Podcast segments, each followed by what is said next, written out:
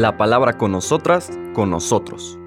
Una reflexión de la palabra cotidiana en diálogo con el acontecer de la comunidad universitaria.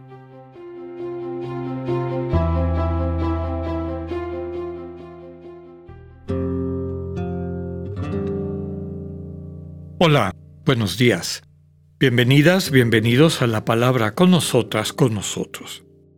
Hoy miércoles 9 de noviembre dejamos por un día nuestro recorrido del capítulo 17 del Evangelio de Lucas, porque hoy tenemos una fiesta importante en nuestra tradición católica latina o católica romana.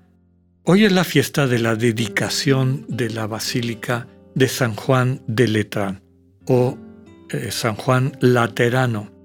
¿De dónde viene el nombre? Bueno, San Juan, desde luego, dedicada al precursor del Señor, aquel que con su predicación hace posible la llegada y, la acogida del encuentro con el Mesías, el dejarnos salvar por la presencia del Señor Jesús, y se llama de Letrán o Laterano porque estaba puesta en uno de los lados de la muralla de la antigua Roma. Cuando se construyó esta basílica, no estaba entre las iglesias que estaban adentro, sino estaba eh, un poquito afuera y sobre el muro. Entonces por eso el nombre de Laterán, San Juan de Letrán. Pero más allá de estos datos históricos, lo fundamental es que no celebramos meramente la iglesia, este, esta construcción en particular, sino el oficio del Papa. ¿Por qué? Porque la Basílica de San Juan de Letrán es la iglesia sede del Papa como obispo de Roma, obispo patriarca de Roma. Entonces, desde luego que eso tiene un papel, como decíamos, importante en nuestra iglesia, yo diría que en toda la tradición de la cristiandad.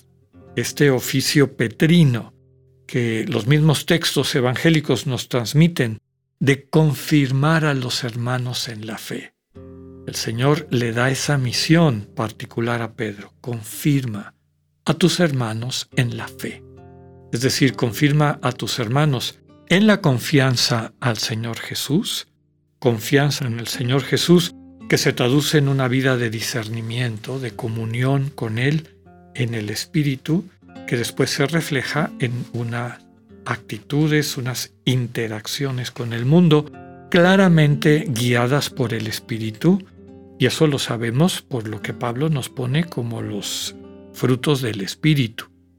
El Señor invita a Pedro y a todos sus sucesores que cuando la gente te contemple pueda percibir en ti esa alegría, la compasión, el dominio de sí en el sentido de ecuanimidad, apertura, tolerancia bien entendida para poder acompañar a cada quien de acuerdo al momento en el que vive, y todo esto con la intención y dirección de darlos a luz para el amor, ayudarlos a encontrar este amor que es el sentido de nuestras vidas.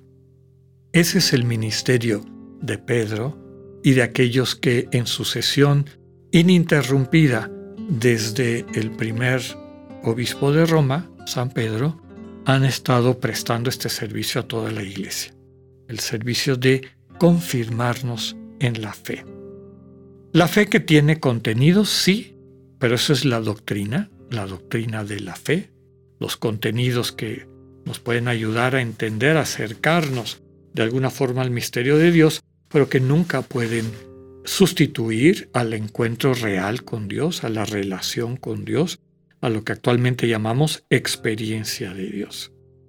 Y recordamos a muchos obispos de Roma, muchos hermanos nuestros, que como todo ser humano, pues tenían sus luces y sus sombras.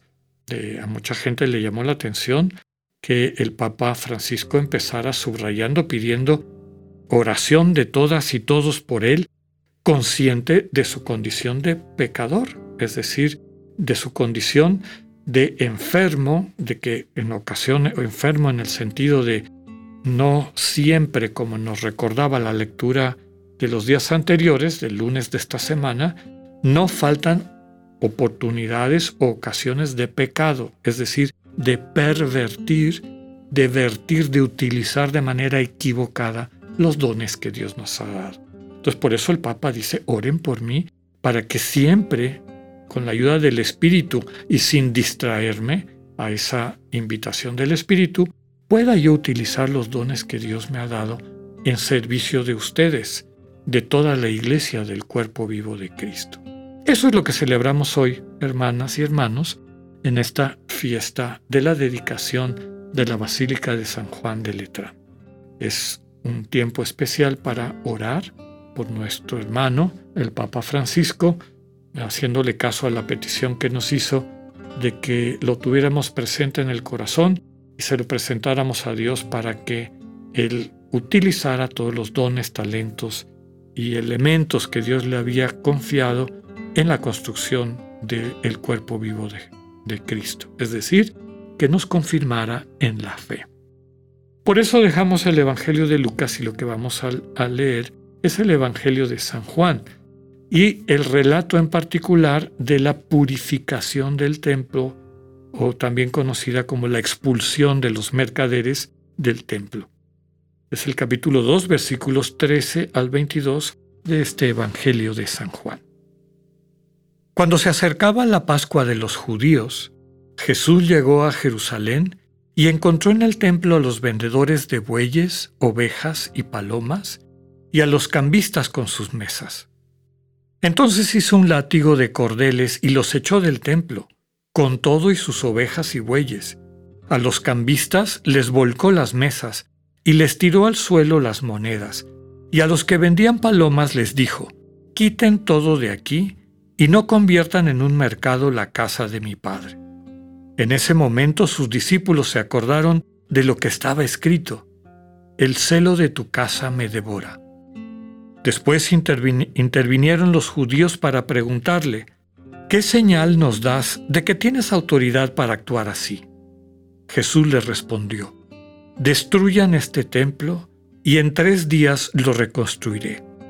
Replicaron los judíos, 46 años se ha llevado la construcción del templo, ¿y tú lo vas a levantar en tres días? Pero él hablaba del templo de su cuerpo.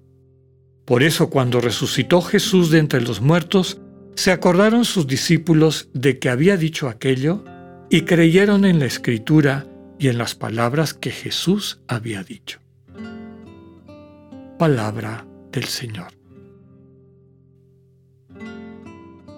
Pues recordando, como les decía, el sentido de esta fiesta. Para los cristianos, el templo claramente es el Señor y su cuerpo, su cuerpo que, que será reconstruido y permanentemente reconstruido. Y ese cuerpo somos tú y yo, la iglesia.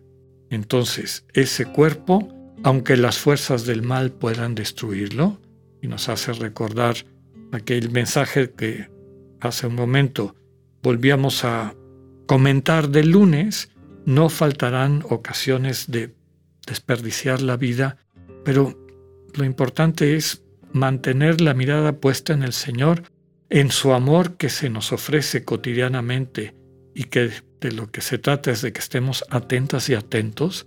Cuando hacemos silencio y entramos en el corazón, experimentamos cómo Él nos transmite su amor. Y ese amor nos restituye, nos construye nos permite asumir nuestra vocación de ser templo, es decir, lugar del encuentro con Dios en este mundo. Entonces la iglesia, cada una, cada uno de nosotros, somos templo, somos espacio de encuentro con Dios. Y la colectividad, la iglesia, también. El trabajo de, digamos, el servicio, la misión fundamental del obispo de Roma en cuanto a hermano mayor que confirma a los demás en su fe, es precisamente estar en medio de esa comunidad para reconstruir lo que hace falta reconstruir, para sanar aquello que ha sido destruido por el desamor, para ayudarnos a fortalecer nuestra confianza en el amor de Cristo, que nos basta para transformar nuestra vida y nuestro entorno. Pidamos de manera especial en este día al Señor por nuestro hermano Francisco, que nos siga ayudando a reconstruir el cuerpo vivo de Cristo, su iglesia. Que así sea, que tengan un buen día, Dios con ustedes.